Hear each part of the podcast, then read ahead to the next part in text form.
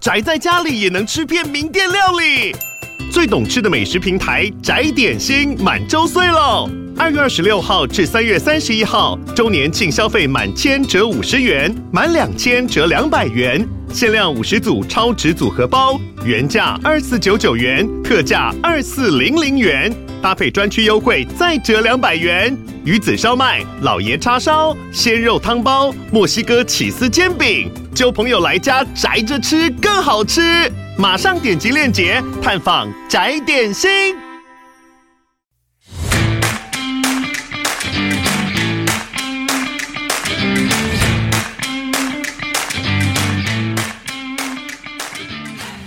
欢迎收听小朋友学投资，接下来是不小周记的时间，让我们一起查证事实，而不是随各种分析或是媒体标题杀人，造成每天不必要担心。啊、我昨天晚上刚从北海道回来，这次去了超过一周的旅游。我其实很久没有去这种这种天数的，因为通常如果是在亚洲啊，我们去旅游可能就是这种三五天居多，超过一周的就有点。好像有那种，哎，你已经有点要开始脱离现实了，事情是不是开始累积的？工作上的会议呀、啊，或者是你要呃做事情，好像有点开始变多了。那刚好在趁这个呃要脱离现实那种感觉的时候，赶快回来，马上就可以呃半天内跟上工作进度。再加上呃亚洲旅游，我觉得超过一周，通常你的行程就会开始变得比较少了，因为该做的事都做了。那我这次主要是去滑雪的嘛，我记得我年底出发之前。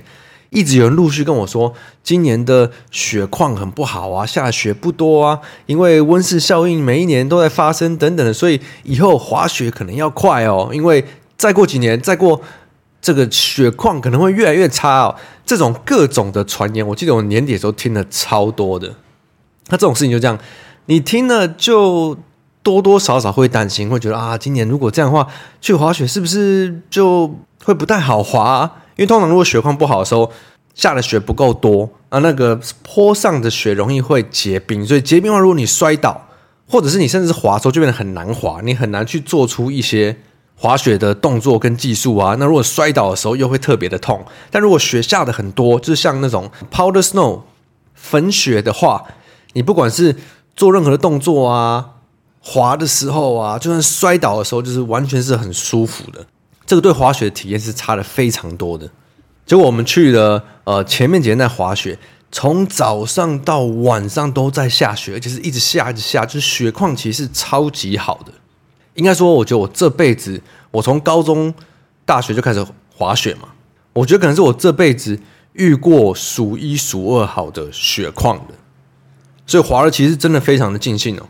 然后再回想一下，哎，年底到底是谁？跟我在那边讲说雪况会不好，温室效应什么这种各种说法说辞，而且不止一个人哦。那你就发现，哎，干跟我讲这些话的人，都是他们自己没有去滑雪，或者是还没去的人，他们也是从别人那边听来的。所以你看，查证事实到底有多重要？我们在生活中也是嘛，不只是投资啊，生活的各种事情，你也是。我们大家都很容易听一听，听就觉得哦，真的是这样哎，传言谣言不都这样来的吗？可当你实际去做的时候，你会觉得，哎，不一定呢，或者是根本没有这一回事嘛。所以通常传的最开心、讲的最开心的，都是他们没有做的，或者是他们不知道、不懂的这些人嘛。还有一个就是，你会不会常常听到，呃，很多人跟你说，日本的通膨没有起来，他们他们通缩二十年了，因为通常你经济要好才会通膨嘛，贵东西才会变贵嘛。尤其是在最近这种大国家的货币政策在转向的时候，就升息、降息这种东西，就也是很多人会说。日本虽然宽松这么久啦，通膨起也还是起不来嘛，所以很多台湾人有一直陆续去投资房地产啊，或者是日本自产之类的。因为相对你如果是通缩，你房地产就不会涨，那你就可以很稳定的收这些利息。所以我觉得很容易，你听多你就有个既定印象，就觉得哦，日本的通膨起不来，因为他们的经济不够好，就很容易被植入在你脑袋里的想法。我们其中一趟有去。札幌附近的小樽，那小樽就是另一个小城市，然后它在海边，所以它很多海鲜很好吃，很新鲜。我记得我们以前去，那可能至少是疫情前哦，疫情前去那时候去吃那边一只帝王蟹，新鲜的，你就是买了，然后直接他帮你做来吃，可能才一两万日币吧。然后我们这次去哦，你就看到它很多那个图，它有照片，然后上面有贴那个日币的价格嘛。下面有很多层贴纸，原例如说原本可能是两万，它贴上去变三万五，贴上去变四万，然后你实际跟他买的时候，这次可能变成四万五，就屋你动可能是四千，它贴上去变六千，然后变七千，变七千七，所以我就光是你在这边买东西旅游的时候，你就发觉，哎，这个通膨根本就蛮严重的，我我并不觉得这是在骗观光客的嘛。那就算是日元这一年来可能变得比较便宜，但也不至于你同一个商品它是涨到这种一倍或是一倍以上的价格嘛。所以这也是我实际体验以后才知道说，哦，原来大家在那边说什么日本通膨起不来很严重，可是光是你在一般的消费的部分上，我觉得通膨还蛮明显的啊，是应该是很有感觉的吧。那当然，如果我们是除掉汇率的部分，对台湾人来讲，可能相对没那么感觉。可是我看它光是贴纸一层一层贴上去，就代表它是一直有在涨价的嘛。所以不得不说，真的是很多事情我们在生活中你也都是需要去查证事实，需要去验证的。更别说是在投资市场里，我们需要拿钱去。很多时候，你像是去赌一件事情嘛，去拿钱去真的要验证你看对方向的这种事情，你一定要某种程度上去找。你可以查证事实的事情去做，投资上你太多事情我们无法查证是什么，所以就变成说你要去筛选哪些事情你可以查证的。我觉得这就是一直我在周记中很想要跟大家传达的。毕竟我们呐、啊，我们散户尤其是比较缺乏经验的，真的会非常容易的。你没有查证事实，你去把你的钱压在谣言的事情上，那当然就很容易会出事嘛。提到这个，我最近很喜欢拿旅游这件事情来比喻投资哦，因为我其实最近很常在跟同学解释投资这档事嘛。就像是如果你是呃非常短期的的旅游，你不用想太多，你可以直接去做；如果你是长期的旅游，你就要考虑很多事情嘛。就像是我们这次去富良野滑雪之前，我跟我朋友就一直在讨论说，到底要住饭店呢，还是要住那种呃有点像别墅的的那种，空间会比较大。但你就相对你就没有温泉，住饭店的话，你有早餐可以吃，你有温泉可以泡，可是你的房间的空间就会很小。但如果你是住别墅的话呢，你的空间就很大，但你的温泉可能就要再走到饭店或走到外面的才有的泡，但价钱也会比较贵。但你活动的空间就会很舒服，那它可能还有个公共区域，有个客厅，你们一群一群人可以在楼下 hang out 啊，喝酒啊。那其实，在你的生活里，不对，不管你是呃选工作啊，或者是你要去玩啊，你要选女朋友啊，选老婆啊，选男朋友啊，几乎每一件事都有好跟有坏嘛，很少会有那种哦，你选这边那就是一百趴胜出的，相对相对真的很少。可是很多人却想要在市场中追寻那种。啊，一定是一百分的东西，对啊。如果我就定期定额没有风险，又或者是我就做短线，我遵守纪律，该离场就离场，相对比较多天真的想法，对。但如果你有经验的，你就知道，如果我是选择做短线，我就需要知道，我必须频繁的进出，我会常遇到停损，对。负面的大家大家都比较没想到嘛。那如果是做长期一点，我做长周期一点，我要报的话。我就势必会遇到很多那种被市场唱衰的啊，预期那边乱讲一通的啊，你可能已经报上去了，他又回来一次、两次、三次的嘛。所以不管是哪一种做法，都一定有好，一定有坏。就算是定期定额论，如果你是在市场相对高点时候开始定期定额，搞不好你一套就是套一两年啊。我记得我们的研究员来我们这边之前，他就是有一笔零零五零的定期定额嘛。我有点忘记他说他在什么时候开始定的，可能是在。二零二一年底还是二零二二年，反正就是相对高点的时候，所以他每次都在自嘲说：“哦，他到二零二三年的可能第三季还是第四季年底才这一笔定期定额的 ETF 零零五才解套。”所以我们在做投资上一定要有很深刻的认知，它就跟生活一样，你选哪一边都一定有好，一定有坏，那你必须先去了解。诶，好的在哪里，坏在哪里，你才有办法去做出更好的选择嘛？你才有办法去搭配你认识自己的程度，去做出你现在比较可能适合你的一个选择或者一个做法。那我觉得我呃周记前几次真的都讲太久了，我们就赶快进入这周市场的话题吧。不得不说，呃呃，今年今年的第一周好像很多事情发生，日本石川的地震啊。呃，日本机场的飞机相撞，这这都我在日本的时候啊，虽然北海道是完全没有任何的影响。然后再来是韩国金小胖又发作啦，就没事又要开始射炮弹啊。啊，红海、中东那边打战的局势还在继续打嘛？对，就各种好像呃年初很多事情的感觉。但其实老实说，你不觉得这些事情其实每年？对，这几年来，好像每年都很多这些事情在发生嘛。尤其我们又是有在关注金融市场的人，所以我们其实都很清楚这些各种事情在发生。可是重点是我们就不知道哪一些它会是长期的，像是乌俄战争，谁知道会打到现在？对，打几年啊？两年？谁会知道打两年了还没打完？那或者是有一些就是很短线的，大家下一下，对，讲一下就就没了。这应该是对我们有关注金融市场来说最难判断的，那基本上你也无法预测这些事情，所以我们小朋友学投资才常常说看到什么做做什么，有一个剧本你自己去反映它，这个是其实对我们一般人来讲最应该说最好的心态的做法。大家记得年底的最后几次周记我在那边讲吗？十二月。大家就已经开始估 FED，因为上一次讲了，有可能我们要开始考虑降息这件事情。我觉得这句话其实并没有到特别的鸽嘛，可是十二月市场的这些话其实都在高潮嘛，意思说二零二四年要降三码、四码、五码、六码、七码的各种说辞，奠定二零二四年会降息很多很多码，那各种说辞说。哦，降息前最好的买点啊，这种等等的。我记得我最后一次周记的时候，我一直在那边讲啊，不，最后两次周记，我在那边讲说，我看，我觉得这感觉好可怕。我一直以为啊，可能是到二三月，就实际上要决定要不要降息的时候，大家才会开始不如预期。诶，没想到一月的第一个礼拜就开始不如预期了。这周三有一个 FET 的会议纪要嘛。里面有提到，诶，基准利率可能在一段时间内都会保持着现在的利率。那如果通膨数据不佳的话，对，如果通膨还在持续的话，呃，我们可能还会再考虑进一步的升息。诶，干，这不是跟十二月讲的一模一样吗？而且十二月我记得我上几次录录周记的时候，有很多 FED 的官员提醒市场不要过度乐观嘛。诶，可是真的是华尔街市场的预期，那没有任何没有人在差小的，永远都是这种。很极端的乐观，很极端的悲观，永远都是很极端的。那这种极端每一次都会反映在价格上。对，你不管是在任何的金融商品，你不管是股市，不管是债市，不管是汇率、原油相关，你只要有人参与在里面，把钱放在里面的金融商品，都一定会反映这种很极端的情绪。所以为什么我常在提很极端的感觉？但很极端的感觉，它是。哎，你会下意识觉得，呃，这个极端感觉好合理哦。大家害怕这个，我也好怕。或者是更多时候是那种大家在害怕这事，你会觉得三小，这怎么可能？对，这种时候其实很常会发生啊。